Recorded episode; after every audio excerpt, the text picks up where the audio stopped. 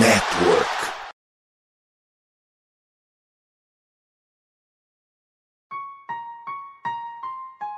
Recently inspired by the city I'm from and all that we've been through just makes me realize that there's nothing that can stop us from being champions. I dedicate this song to Ray Lewis, Baltimore Ravens, and my whole city. Came from the bottom, great to be a champ. Did it on our own, nobody gave us a chance. No matter the odds, keep God in the circle. Now every time it rain, we turn the whole world purple, baby. Purple rain. Estamos começando mais um episódio da Casa do Corvo. e, É... Eu sou Cleverton Liares e estou aqui com Giba Pérez. Bom dia, Giba. Bom dia, Cleverton. Bom dia, João. Bom dia, boa tarde, boa noite para todo mundo que ouve. Uma das atuações mais vergonhosas da história do Baltimore Ravens, né? Vamos falar sobre isso depois. Para além do sono, isso é voz de decepção também, tá, gente? Não, não se preocupem. E, ou se preocupem, não sei. Eu fiquei com essa dúvida, inclusive. Pois é, né? E João Gabriel Gelli, bom dia, João. Bom dia, Cleverton. Bom dia, Giba. Bom dia, boa tarde, boa noite para quem nos escuta. É, como o Giba falou, uma das derrotas mais ridículas que o, que o Rivers já sofreu. Eu diria que a maior entregada que eu já vi o time fazer e a segunda pior derrota que eu já vi do time. Então, discutir um pouquinho disso, porque pelo menos, se a gente pode olhar para algum lado, pelo menos é semana 2 ainda, então tem bastante tempo para corrigir o que deu errado. Então, vamos lá. É isso, gente. 42 Miami Dolphins, 38 Baltimore Ravens. O jogo já estava fechado, entregue e a defesa do Baltimore Ravens conseguiu espalhar farofa. A gente vai falar o que deu certo, o que deu errado, o que, que dá para melhorar. Tudo isso depois dos recados. Bora lá. Super, super hard.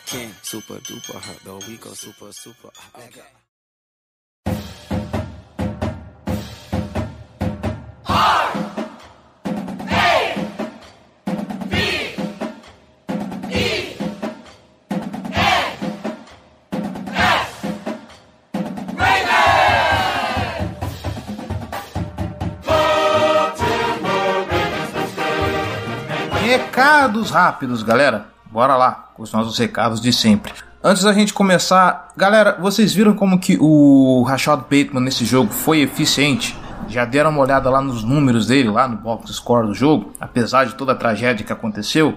Então, você quer que a sua empresa seja tão eficiente em vendas assim? Então você precisa contar com a MW Lab Digital, tá bom? Os caras automatizam todo o marketing digital da sua empresa para ela se tornar uma máquina de vendas, tá bom? A especialidade deles é trazer cliente qualificado todos os dias, tá bom? Os caras são parceiros certificados da RD Station, a maior ferramenta de automação de marketing da América Latina. Então você pode ter certeza, vai contar com resultado certeiro. Os caras vão te ajudar na apresentação do seu site até o inbound marketing para atrair clientes todos os dias para você, tá bom? Tem aí um verdadeiro mar de oportunidades na MW Lab, que são parceiros Platinum da RD Station. Então, quer vender como gente grande?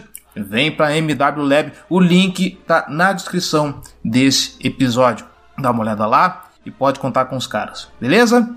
Você que está escutando a gente, quer ajudar a Casa do Corvo a se manter no ar e se tornar ainda maior, então nós te convidamos, vem ser torcedor de elite e apoiar esse projeto, tá bom? apoia.se barra Casa do Corvo ou picpay.me barra Casa do Corvo. Dá uma olhada nas nossas categorias de apoio, dá uma olhada nas nossas recompensas. Se você não quiser se comprometer com um apoio recorrente mensal, você pode fazer sua doação a hora que você quiser através de Pix casa do corvo br arroba gmail.com é a nossa chave, tá bom? Não pode ajudar financeiramente, não quer? Não tem problema. Faz o seguinte, compartilha esse episódio pra galera, pra geral e nós estamos em praticamente todas as plataformas de podcast internet afora. Então, por exemplo, tá escutando no Spotify? Vai lá na avaliação, vai lá na classificação, deixe suas estrelinhas honestas lá. Tá escutando a gente pelo aplicativo de podcast da Apple, vai lá na loja, procura a Casa do Corvo, deixe lá seu comentário, deixe lá suas estrelinhas, porque é isso importante para que nós alcancemos mais torcedores, mais ouvintes dentro das plataformas e ajuda a Casa do Corvo a se expandir, tá bom? Quer entrar em contato com a gente? Nossas redes sociais no Meta, Facebook e Instagram, arroba Casa do Corvo BR, nosso Twitter e TikTok, arroba Casa do Corvo e nosso canal no YouTube, youtube.com barra Casa do Corvo. Também não perca os eventos que acontecem no nosso servidor do Discord, link na descrição desse episódio para o convite para você entrar lá e participar, tá bom? E se você quer comentar, debater sobre esse episódio, vai lá em fambonanet.com.br barra Casa do Corvo BR, procura o post desse episódio e deixa lá o seu comentário para a gente trocar uma ideia, tá bom? fambonanet.com.br, o maior portal de podcast sobre as ligas de esportes dos Estados Unidos. Tem podcast sobre NBA, tem podcast sobre NFL, tem podcast sobre MLB, tem podcast sobre NHL, tem podcast para todos os esportes, vários podcasts sobre as franquias desses esportes. Então, por exemplo, se você quer ouvir sobre o nosso adversário, o Miami Dolphins, vai lá, escuta o Miami Vice, galera do Miami Vice que esteve no último preview conosco, galera super gente boa. Quer ouvir sobre o nosso próximo adversário, New England Patriots? Então vai lá, procura o Do Your Job para você ouvir as expectativas dele sobre o duelo do próximo domingo. Quer saber mais sobre esportes de Baltimore? Então, como diria o Vitor Silva, atravessa o estacionamento e procura lá pelo O's News, o podcast sobre o Baltimore Orioles, o time de beisebol de Baltimore, com participação também da nossa querida Manuela Cardoso, tá bom? E já que você está passando no Fambonanet, passa lá na Casa do Corvo. Vamos debater sobre esse episódio, tá bom? Chega de conversa, vamos pra pauta.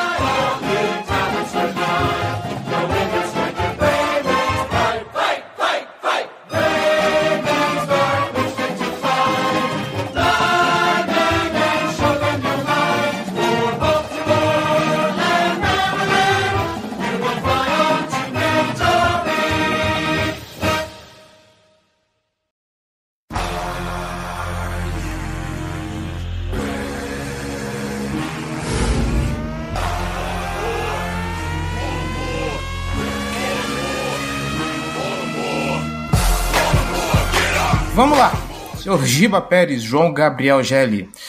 Antes da gente começar de falar de tudo que deu errado, uh, vamos falar de tudo que deu certo.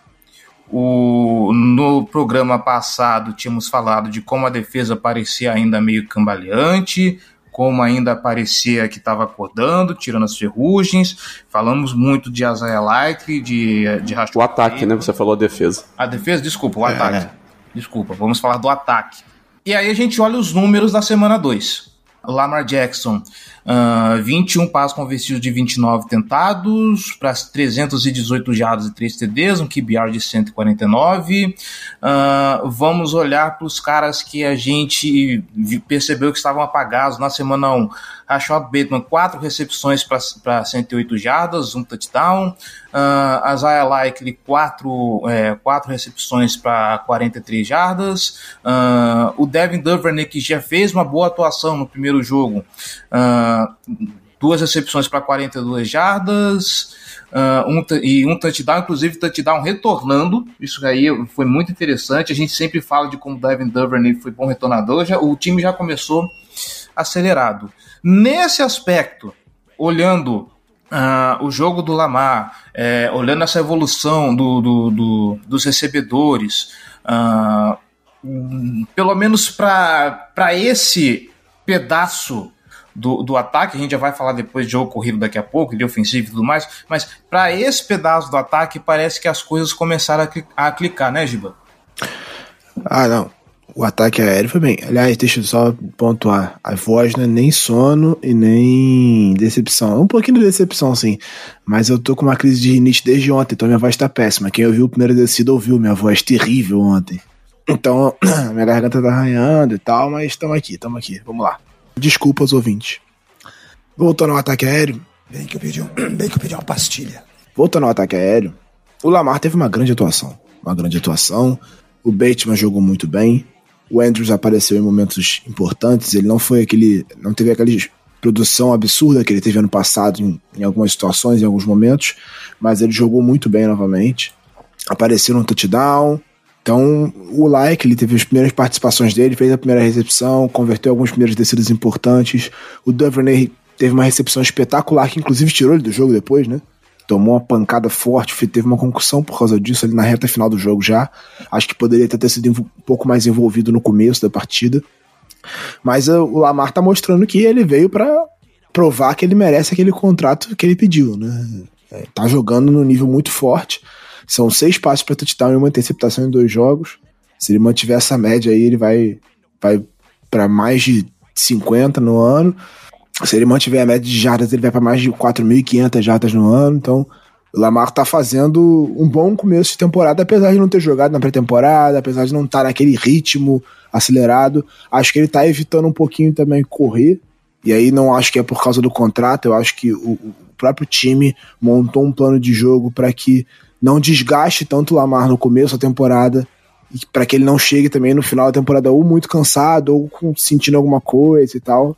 Então, o time está usando essa ameaça terrestre dele em prol do ataque aéreo, mas está evitando que ele corra tanto, pelo menos essa é a impressão que eu tenho. Não tem nenhuma informação sobre isso, mas é uma impressão que eu tenho vendo os jogos. Porque tradicionalmente o Lamar chega muito desgastado no final da temporada. Eu lembro até que tava vendo a questão lá sobre no training camp do fato de ele estar tá mais forte e tal. E alguns, alguns analistas falando que tá, beleza, vai chegar em na semana 16 ele vai estar tá magrinho de novo, porque ele corre pra caramba ele não consegue manter esse peso. Então eu acho que parte do plano de jogo também tem isso, assim, de evitar é, fazer o Lamar correr muito para que ele não se desgaste tanto e que ele chegue mais inteiro no final da temporada. E isso também tá afetando o jogo terrestre, porque os running backs são terríveis, e como o Lamar tá correndo menos, em menos, menos quantidade, eu diria, parece que o jogo terrestre não funciona sem ele nesse momento. É, sim. Partida espetacular do Lamar. Não tem que tirar nem pôr. É, assim, fenomenal o que ele fez no jogo. É, enfrentou né, uma das principais, um dos principais questionamentos entrando para esse jogo era a questão de como o Ravens ia lidar com cover zero, né, com, com aqueles aquelas jogadas em que o, o Dolphins ia ameaçar mandar todos os jogadores da defesa. É, e o time teve respostas para isso, teve um belo, uma bela conversão de primeira descida, logo numa das primeiras oportunidades, que foi um side adjust do, do, do Lamar com o Bateman. É, o time conseguiu queimar essas blitzes, tanto que o Lamar não foi sacado nenhuma vez no jogo, conseguiu ter uma ótima média aí de passes completos, mais de 70%. É, foi um, um, um, ótimo jogo dele, especialmente no primeiro tempo, fenomenal.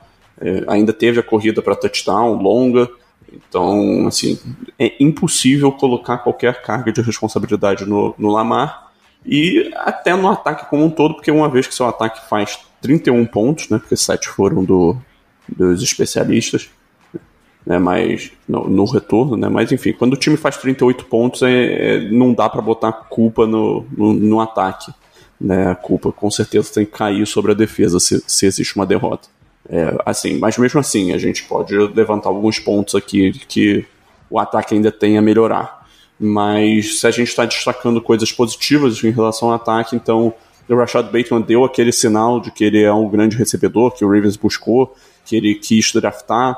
É, ele exime o corredor de rotas, ele, o touchdown dele, é, a rota que ele faz para abrir espaço para o passe do Lamar, a recepção dele, que o passe é muito forte, é um pouco afastado do corpo dele, o ajuste é, é excelente e ainda a corrida depois da recepção.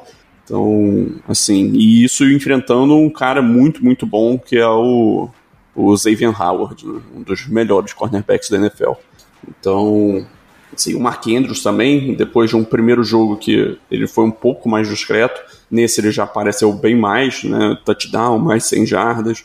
É, então, assim, o ataque aéreo foi muito bem, e aí o Lamar teve duas jogadas só que eu, que eu criticaria, que foi o fumble, né, no primeiro drive, aquele drive foi lindo, e aí terminado do jeito que terminou, acho que foi um presságio do que aconteceria no jogo, né, aquele drive, eu acho que conta a história do jogo, basicamente. E aí também teve uma outra jogada que deveria ter sido uma pick six lá do Xavier Howard, que, é, que ele quebrou em direção à bola e o Lamar fez um passe que ele não devia ter feito. É, mas enfim, é um jogo excepcional do Lamar, que ele continue nesse ritmo durante o resto da temporada, que o começo dele foi muito, muito bom até agora. E só parando para considerar que se aquele fumbles vira um touchdown e o Baltimore capitaliza a pick six do, do, do pick six, ó, o, a interceptação do, do Marcus Williams, o Baltimore Ravens já ganha esse jogo, tá? 45 a 42. Uh, fa ainda falando em Lamar Jackson, Gelli. Se uh, minha mãe tivesse duas rodas, ela era uma bicicleta. Sim, sim, ok. ok, aqui a gente. Vamos nos permitir sonhar um pouquinho, né, sobre o que poderia ter acontecido, mas, né, coisas do jogo, coisas que acontecem. Eu não sei quem de vocês dois colocou aquele gráfico a respeito da. Acho que da Fui eu. média dos passos foi você, né? A respeito do, do, do Lamar. E, e, aquele gráfico mostra como o Lamar Jackson, é, para essa temporada, e eu acho que isso também vem se refletindo como um resultado do trabalho desde que o Lamar Jackson chegou no, no Baltimore Ravens, é, como que ele parece que ele está mais agressivo nos passes dele, nos lançamentos, na, na hora de buscar os alvos dele dentro de campo, né? É, o Lamar sempre foi um passador bem agressivo, né? Ele sempre gostou de atacar o fundo do campo. E aí, aquele gráfico lá que eu, que eu mostrei, ele traçava, né, o A-dot, né, que é a profundidade média de, de passe. Então, pega todos os passes que o, que o quarterback lançou durante o jogo, ele pega a profundidade que até onde o passe foi, então não conta as jardas depois da recepção, é, e e conta também os passes foram completos, né, para onde que ele estava indo, qual era a distância que esse passe estava indo, e, e aí é, e tira a média disso. Né? E aí, quanto mais alta essa média, mais representa que o seu time ataca o fundo do campo, que ele é mais agressivo nessa, né, atacar essas janelas. E, e enquanto isso, é, o outro eixo desse gráfico era o ADOR, que é uma estatística mais recente que o PFF lançou, porque eles estão é, passando a acompanhar a profundidade de cada uma das rotas em todos os conceitos de passe. Então, é, o Adora ele pega para cada uma das pega uma jogada e tem, por exemplo, três rotas. Ele vai pegar a profundidade que cada uma dessas rotas foi, tirar a média disso e aí vai pegar todas as jogadas que vai ter cada uma delas uma média e vai tirar uma média dessas médias. Né? Então, o Adora ele pega a profundidade média de todas as rotas que foram corridas por todos os recebedores do time em jogadas de passe durante o jogo. Né? E aí, por consequência, durante toda a temporada. E o Ravens tem uma das menores, um dos menores adors. Quer dizer que o esquema do Greg Roman, em teoria, ele ataca menos em profundidade, né? ele ataca bem mais é, jogadas curtas, enquanto isso o Lamar ele ataca muito em profundidade. Então, né, se você combina esses dois fatores, você consegue ver o quanto que o Lamar é agressivo, atacando é, em profundidade, atacando o fundo do campo, e o quanto que é, ele procura justamente essas rotas mais longas, mesmo com conceitos que tem a maior parte das rotas se desenvolvendo de forma curta. Então, é, é, é um ponto interessante de observar sobre, sobre esse desenvolvimento, sobre a, a filosofia de jogo do Lamar. Bom, já falamos do que deu certo, né, nesse ataque. Agora a gente precisa falar do que está dando muito errado. E aí é, eu quero que vocês me ajudem a entender o que está acontecendo, porque é, eu estou vendo se falar muita coisa e, e, eu não sei até onde essas coisas são coerentes ou não. Eu já ouvi falar, por exemplo, que o colocarem de novo a culpa no Greg Roman porque uh, quando a coisa empaca uh, ele não acha solução. Bom, o time fez, o ataque fez 31 pontos. Tá? A gente está vendo aí o jogo aéreo evoluir absurdamente. Uh, seria culpa dele o, o, jogo corrido não entrar? Bom, vamos lembrar que a linha, a linha ofensiva está com desfalques, eu não sei até onde isso prejudica, por isso que eu estou querendo a opinião de vocês, tá? Nossos running backs, pelo amor de Deus, não estão conseguindo produzir nada e tinha um terceiro aspecto que eu ia falar. Ah, sim. Uh, eu tô vendo e eu acho que a gente pode começar por aí. Uh, toda vez que eu tô vendo o Baltimore Ravens correr, as corridas são sempre pelo meio. Eu vejo poucas vezes as corridas entrarem por fora. Uh, e eu não consigo entender por que, que o, o, o, Pelo menos a minha percepção. Talvez eu esteja olhando o jogo de uma forma totalmente errada.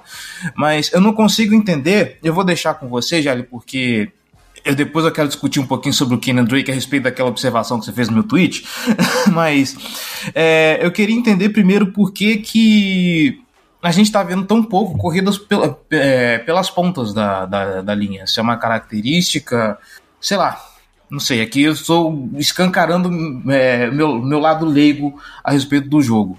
Oh, por fora do, dos Tyrands, então a corrida mais externa possível, temos 15 corridas de 46 até agora.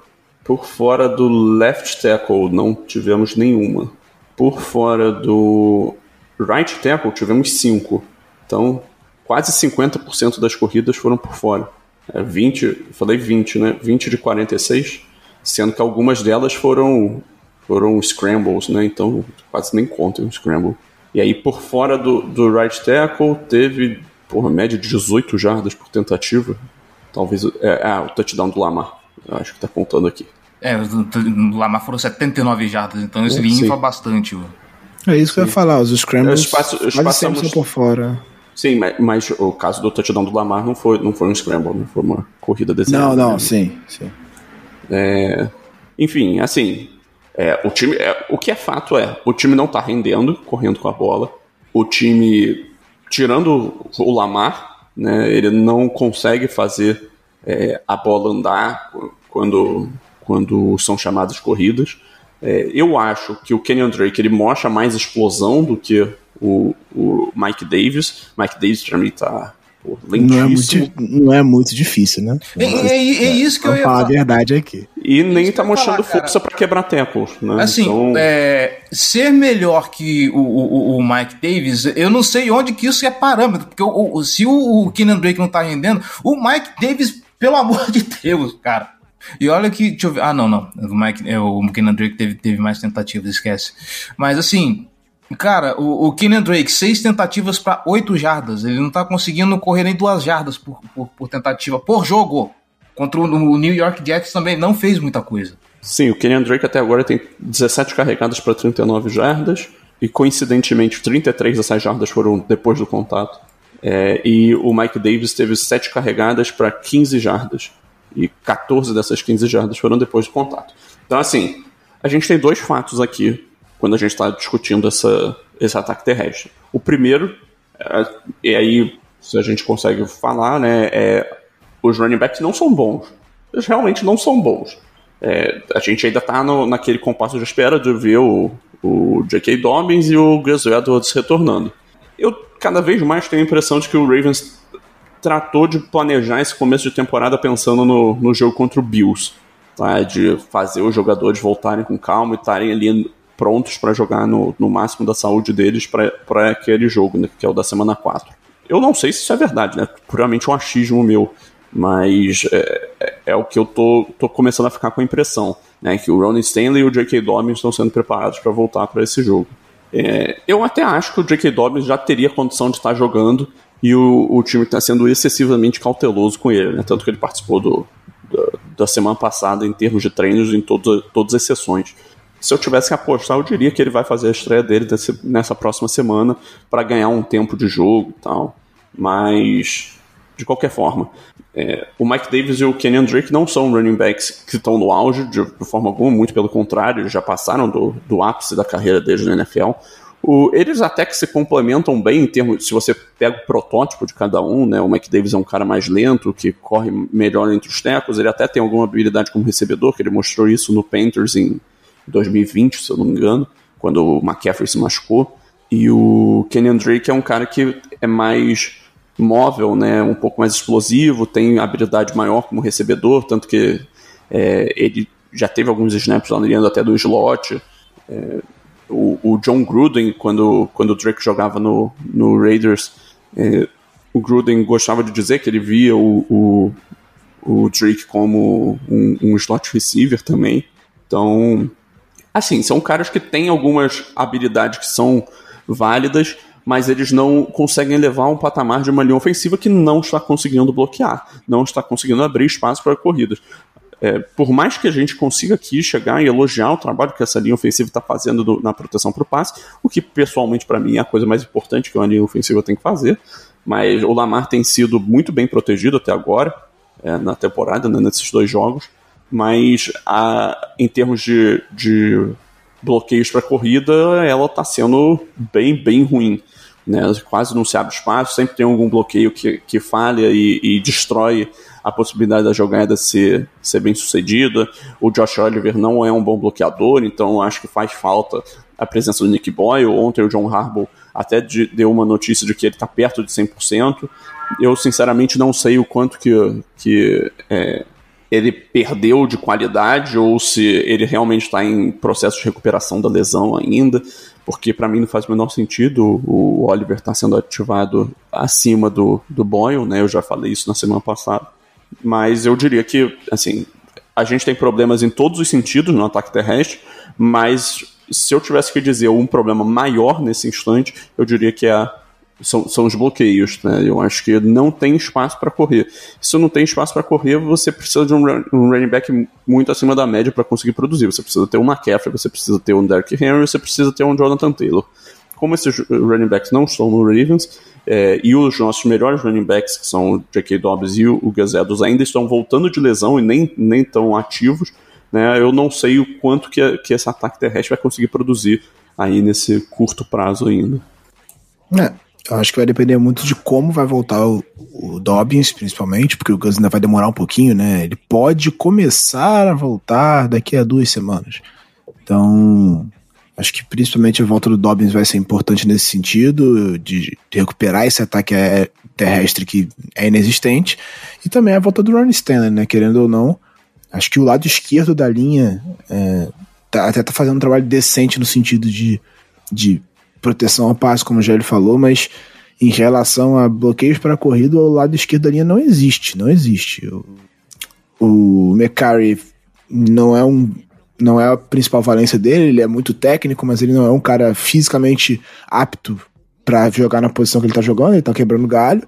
E o Ben Powers, cara, não tem condição. Então eu acho que uma coisa é que se o Ravens tem a intenção de correr mais com a bola e de melhorar os bloqueios, uma coisa que pode acontecer, aí palpite, não é informação, é testar o Ben Cleveland ali na posição do, de, de left guard.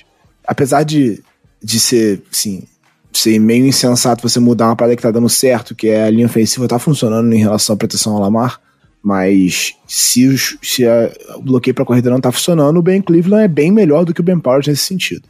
Então pode ser uma coisa que o Ravens tente fazer é, nesse momento ou em algum momento da temporada para dar uma melhoradinha no jogo terrestre, de olho no, no resto da temporada. E acho que a volta do, Nick Boyle também é importante nesse sentido, como o Jerry falou, porque tanto a Isaiah Likely quanto o Josh Oliver não são grandes bloqueadores, né? O Josh Oliver não é grande nada, mas o Isaiah Likely é um, só um grande recebedor. O grande bloqueador não é, não é o papel dele, tanto que ele cometeu uma falta já na primeira semana. Na pré-temporada ele cometeu algumas faltas por holding porque ele não bloqueia bem. Então a volta do Boyle, se ele voltar em bom nível, novamente, vai fazer muita diferença também. Eu acho que o Ravens ele tá lidando ainda com algumas das lesões pesadas que ele sofreu na última temporada e na penúltima temporada, porque o Boyan não se machucou na última temporada, né? Ele se machucou na penúltima temporada, voltou e não estava tão bem, sentiu muito fisicamente, aí o Ravens investiu em recuperar ele bem e agora tá diz o Harbaugh que ele tá perto do 100%, mas eu acho que faz muita diferença também. Uh, e última pergunta pra gente arrematar, uh, e aí eu continuo com, com contigo, Giba. Uh, uma tentativa para cinco jardas. O que acontece com o Patrick Ricard que tem sido usado tão pouco? Não, o Patrick Ricard tem sido usado muito, mas ele não corre com a bola. Ele é bloqueador, ele é um fullback. Corrida não é, não é a parada dele. Inclusive foi surpreendente o time usar ele naquela circunstância, funcionou bem. É, o time converteu duas, duas quartas descidas, se não me engano. Tentou cinco e converteu duas. É, das duas, uma foi um, um Wildcat, um Wildcat mais ou menos, com o Mark Andrews e outra foi essa corrida com o Ricard, que era uma quarta curta e eles, os das duas foram convertidas. Quando tentou com os running backs quando tentou com o Lamar deu errado. O, o Patrick Ricard tem tido um número bem grande de snaps, inclusive. Na primeira semana ele teve mais de 60% dos snaps, acho que foi 68, foi uma coisa assim. Semana pass... Nessa segunda semana eu não vi, mas eu acredito que tenha sido uma, uma carga alta. Ele tem sido muito usado para é, tentar melhorar esses bloqueios para corrida e tentar principalmente ajudar o, o, o, lado esquerdo da linha, que, que é capenga, né? O Ben Powers não é um grande bloqueador, não é um grande protetor. E o Mecari tá improvisado, então ele tem sido muito usado nesse sentido também, de ajudar nos bloqueios. Assim como o Mike Davis também. ele tem tido muitos snaps, porque ele, como running back, ele consegue ajudar na proteção ao Lamar e dar um tempinho para ele passar a bola.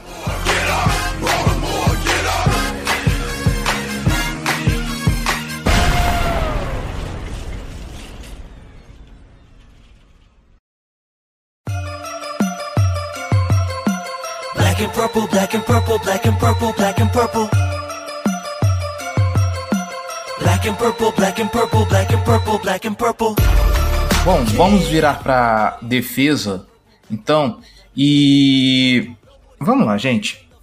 Uh, primeiro, acabou de sair o, os prêmios da, da semana. O Baltimore Ravens conseguiu transformar o Tua Tagovailoa no no jogador defensivo da semana pela IFC, no jogador ofensivo da semana pela IFC, tá?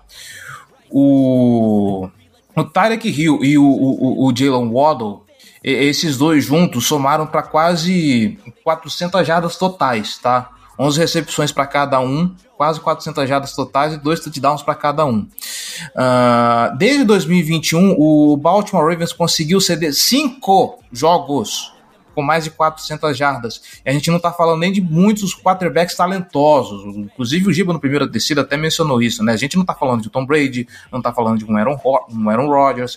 Uh, ok, o, o, Joe Burrow que está nessa equação, ok, o cara a gente sabe do talento dele, mas uh, para além das do, do, dos dois jogos contra Cincinnati, a gente teve Carson Wentz e, e Derek Carr. A gente conseguiu ceder mais de 400 jardas para esses dois. Uh, no penúltimo TD, se eu não me engano, do, do, do Miami Dolphins, onde o, o, o Tyreek Hill coloca o Armor Davis no bolso, e verdade seja dita, o Armor Davis nunca foi um, um, um cara talentoso para se marcar o Tyreek Hill, ali, prova ali provavelmente tinha que ter uma marcação dupla, uh, só que a gente viu a defesa batendo cabeça, sabe? A comunicação não funcionou, o, o, o Kyle Hamilton tá, tava perdido na jogada, sem saber o que fazer. Gélio do céu, o que acontece com essa secundária, meu querido? É, falha de comunicação, né? É, mantém o, o, a tônica do que a gente viu ano passado. Eu acho que para esse jogo, o único fator que, que dá para relevar é, em termos de falha de comunicação é a quantidade de jogadores novos que tem aí, é um sistema novo, né? Tem eram três calores jogando muitos snaps nessa, nessa rodada, né, na secundária. É, o, o Armor, Jalen Armor Davis, o Damarion Williams e o, o Kyle Hamilton. É, o Hamilton fazendo várias funções ao longo da, da formação. É, ainda teve o Marcus Williams, que é um cara que está chegando agora. É, então ele não é como se ele tivesse um mínimo de familiaridade nem com, com o sistema do, do Martindale, que, do qual o McDonald pega alguns conceitos.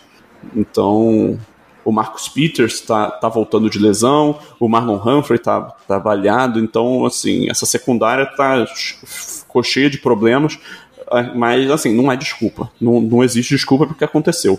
É, foram muitas coberturas quebradas, muitos screens que tiveram, o que o Rivers não conseguiu simplesmente marcar, e aí ficou a dúvida, eu até levantei isso, não lembro se foi no, num grupo, se foi falando com alguém no, no privado, mas pô, parece que é, o ataque acha que tá bom fazendo screen porque ele, ele faz, executa contra a nossa defesa que não sabe marcar screen. Ou então nossa defesa acha que tá bem marcando screen porque ela treina isso contra o nosso ataque, que é horrível fazendo. É das duas uma. Então, e aí um, é a situação que um piora o outro. É, porque você não sabe o seu nível real. Porque, cara, a quantidade de jogada curta que, o, que os Dolphins conseguiram transformar por causa é, de bloqueios que, o, que os jogadores de perímetro do Ravens não conseguiram se desvencilhar dos bloqueios é, foi enorme.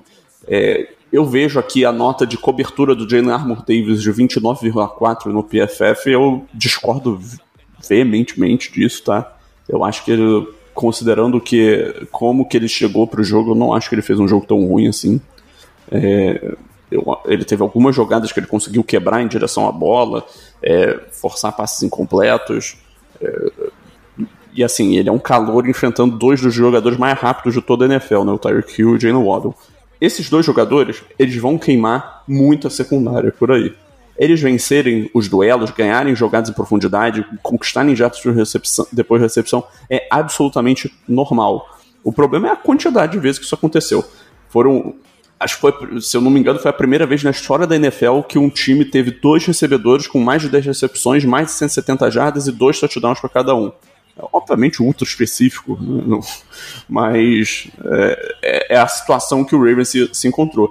Além disso, o Ravens primeira, primeira vez desde 2011, 2012 que um time liderava por 21 pontos no, entrando no, no último quarto é, e perdeu, né? Depois de 711 partidas em que isso não aconteceu, né? Que essa situação, esse cenário se desenhou e, e não existia uma virada, o Ravens foi lá e conseguiu entregar. É, é muito difícil é, essa conjunção de fatores e é, é necessária uma incompetência é, ímpar para que isso aconteça. É, o pass rush não funcionou. É, a nossa linha defensiva não conseguiu gerar nada. O, o, o, Justin Wilson conseguiu algumas pressões mais no começo do jogo, mas nada é, em jogadas mais, mais relevantes. É, e o, o, Dolphins conseguiu fazer jogadas chaves, né? Quando eles tinham é, terceiras descidas longas, eles conseguiram converter, conseguiram converter as quartas descidas que tiveram. É, então faz parte do jogo, né? Não, não dá para ser perfeito sempre, mas, porra, do, o nível de incompetência que aconteceu foi, foi muito maior do que qualquer coisa que pudesse ser esperado e apaga o primeiro tempo muito bom, principalmente do Marcos Williams, né? Que, porra, conseguiu duas interceptações, duas interceptações bem bonitas. Ele fecha na jogada com muita velocidade, ele mostra por que ele foi contratado, é, o valor que ele consegue agregar, mas os touchdowns no segundo tempo, falhas de comunicação horrorosas, né? é, dificuldade de, de, definir quem, quem vai ser responsável por marcar cada jogador. Então, assim, é, é, muito difícil encontrar algum ponto positivo aí no fim das contas. É, faltou um monte de coisa, né? Faltou os caras entenderem melhor quais eram as atribuições deles, faltou uma, uma observação melhor da comissão técnica de parar o jogo quando vê que o alinhamento tá errado, usa o tempo, pede o tempo, porque principalmente no, no segundo touchdown do Tyreek Hill, que foi o que empatou o jogo, claramente era um alinhamento errado. A, a defesa estava completamente bagunçada. Tava o Kyle Hamilton e o Marcus Williams lá na frente, fechando na box, não tinha ninguém na cobertura mais profunda para ajudar o Jalen Armour Davis. E era uma terceira para 10. Era uma terceira para 10. Se você consegue é, impedir, ceder 9 jardas ali, não, 9 não, porque eles iam tentar a quarta descida, mas ceder, sei lá, 5 jardas ali, tá ok, porque eles iam, iam pro punch. Porque tinha 5 minutos ainda, eles iam chutar, tentar recuperar a bola para tentar outra vez não dá para você ceder é, não só a quantidade de vezes que foi queimado, mas a, a, quantidade de vezes num espaço muito curto de tempo. Muito curto de tempo. Nenhum quarto você ser queimado tantas vezes, você cometer tantos erros de cobertura, você ceder tanto espaço. Foram 200 jardas cedidas em um quarto. Quatro touchdowns cedidos em um quarto. Inaceitável, é bizarro, assim, é absurdo. É, é, a defesa não precisava jogar bem no último quarto, era só não ser uma tragédia. Foi o que ela foi. Ela foi uma tragédia completa. Ela foi patética, ridícula.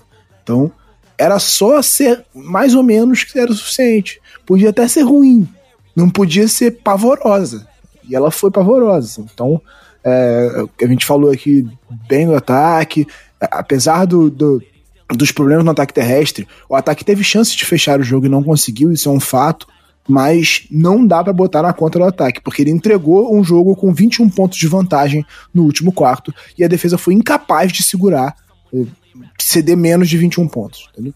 Incapaz, ela cedeu 28 pontos no último quarto. Então, é, não dá para botar nenhuma culpa no ataque. Uma outra coisa que a gente precisa falar então a respeito dessa defesa é a falta que o, o Marlon Humphrey faz quando ele não está no campo, né, Giba? Uh, eu não vou lembrar agora dos números, eu lembro que eu vi a, a estatística no Twitter, mas o, a gente está vendo a importância que o Marlon Humphrey tem nesse time. Apesar de ultimamente parecer que ele não, não, aparece tanto, mas assim, a, a defesa, quando o, o, o Marlon Humphrey tá em campo, ela tem um salto de qualidade, e isso é inegável. Ah, acho que vários aspectos, né? O Humphrey é um líder, além de ser um jogador muito bom, assim. Acho que existe uma crítica excessiva em cima do Humphrey por duas questões. A postura dele em rede social, que ele é brincalhão e tal. Tem uma galera que leva isso como displicência e eu acho completamente errado, não tem nada a ver. Ele pode ser brincalhão, ele pode fazer as brincadeiras dele em rede social e continuar sendo um bom jogador, que é o que ele é. Ele é um ótimo cornerback. E o fato de que ele não tem interceptações. Ele não é um, um, cornerback de ter muitas interceptações. Ele é muito mais aquele cara de shutdown que impede que o, o recebedor que está do lado dele receba targets, inclusive. Os caras preferem não, não passar ali porque sabem que, que ele está muito bem na cobertura, ele, ele, ele se mantém muito perto do, dos recebedores. Ele cede às vezes mais, mais rotas mais curtas, mas o Humphrey é um ótimo cornerback. E aí, quando você não tem ele em campo, você acaba expondo, principalmente porque do outro lado você tem o Marcus Peters, que está voltando de lesão o primeiro jogo dele em dois anos, primeiro jogo sério dele em dois anos, é, e, e, que já é um cara que arrisca muito às vezes, né? Ele, ele, o Peters tem essa coisa de saltar rota, de tentar, de ser agressivo para tentar a interceptação e que muitas vezes viram uma queimada em profundidade, como a gente viu no lance do, do Waddle. Assim, acho que naquele lance foi mais um erro de comunicação do que de fato ele tentando é, tentando saltar a rota, mas não foi do Otto não, foi do, do Rio, foi o primeiro touchdown do Rio, né, que foi em cima do Marcus Peters. Mas ele é um cara que muitas vezes cede esse tipo de jogada, acontece, e faz parte, tá no pacote dele. O Humphrey não, o Humphrey não costuma acontecer isso, ano passado até aconteceu algumas vezes, mas não costuma acontecer com ele, ele é um cara muito mais seguro nesse sentido. E aí no último quarto, quando ele saiu do campo por causa do problema dele na, na, no adutor, a gente tomou quatro touchdowns. Então, obviamente, ele faz muita diferença. É um jogador que faria diferença em qualquer time. Garanto que vários times da NFL adorariam ter o Marlon Humphrey na, na formação, se não todos os times. Mesmo os que têm um bom cornerback adorariam ter o Marlon Humphrey do outro lado. Então, é um jogador que faz muita falta, obviamente, e não ter ele em campo faz muita diferença, como a gente viu ano passado e viu nesse jogo agora.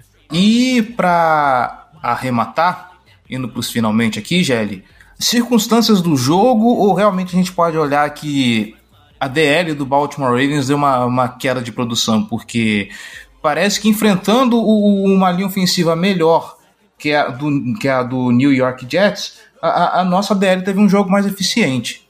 É, eu diria que a, o Dolphins fez um trabalho melhor de proteger o quarterback da pressão. É, eu digo isso muito baseado no esquema que o, que o Dolphins está é, rodando com, sob o comando do Mike McDaniel, é, que tem muita corrida, tem muito é, muito passe muito rápido, né, muito screen, muito RPO, isso dificulta para a pressão chegar. É, então, é, se você olha lá na estatística de True Pass Sets, né, que é, que é, é algo da, do PFF também, que é uma estatística que diz quantos dropbacks o quarterback fez que ele que não teve um play action, não teve um screen, não teve um RPO, que ele, que ele ficou com a bola um pouco mais de tempo, né? Então que, que a linha ofensiva teve que desenvolver um bloqueio por, por um período maior. Porra, o Dolphins deve ter feito uns 10 desses do, durante o jogo, sendo que o Tua tentou nove com, Foram nove com o em campo. Não sei se é, teve algum sem ele. O, e, porra, o, o Ravens fez o que? É, é, eu, desculpa, o Tua fez o que? 50 passes no jogo? É, porra, é um negócio que é difícil de conceber é, a quantidade que, que teve de. de... exatamente 50 com 36 completos. For, foram 12 true pass sets. Então, 12 de 50, porra, é um negócio muito bizarro, né? E, e assim, então são, são oportunidades reduzidas para que são em jogadas que a, a, que a linha defensiva, né, os pass rushers têm a oportunidade de desenvolver o trabalho deles. Então, se, se você tem muito screen, você tem muito play action, você está enfrentando muito RPO, você está limitando a oportunidade da linha ofensiva, da linha defensiva adversária gerar pressão.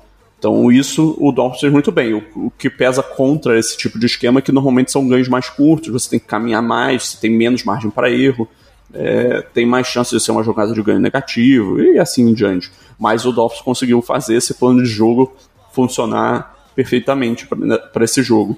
Então, assim, É, não, não tem como é, dizer que a nossa linha defensiva fez um bom jogo, porque ela não fez. Ela não conseguiu gerar quase nada. Quando, como eu falei, o Justin Houston gerou pressão em dois lances seguidos, mas os dois lances foram falhas porra, bizarríssimas da, da, dos bloqueios do Dolphins. Uma delas, o, ele passou sem nenhum contato em direção ao, ao Tua, e na outra, ele o, o Tyrande que estava vindo do outro lado da formação para fazer um cut block nele errou, e ele conseguiu chegar para fazer o sec. É, foram duas jogadas seguidas de incompetência do, do bloqueio do Dolphins que, que fizeram com que o, o Houston tivesse essas pressões, né, entre elas o sec, mas tirando isso, não teve muito mais coisa que, que o Ravens conseguiu fazer para para pressionar o Tua, deixar ele desconfortável. E ele, quando sentiu um pouco mais de pressão, ele se comportou muito bem, né? Ele, ele é, conseguiu escapar, é, improvisar. Então, assim, não, não deu nada certo nesse caso. Mesmo quando a gente fez um bom trabalho, o Tua conseguiu fazer um trabalho melhor. Então, é, é, é, o famoso nada deu certo nesse dia.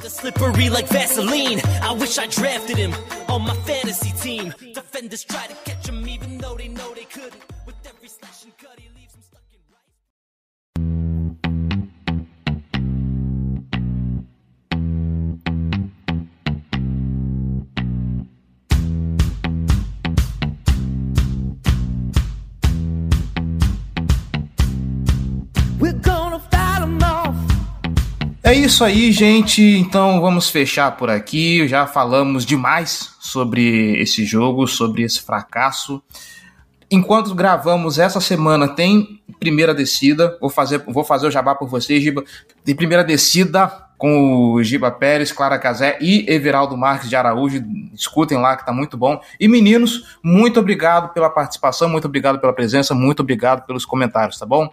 Você que está nos escutando, a gente volta ainda essa semana para falar sobre Baltimore Ravens e New England Patriots. Eu aqui, inclusive, confesso que eu estava perdido porque achava que o jogo de semana que dessa semana já era contra Buffalo. E é isso, gente. Um abraço. Não, calma, pelo amor de Deus. Se enfrentar Buffalo essa semana, fodeu, mano. né? É isso, gente. Um abraço e até mais.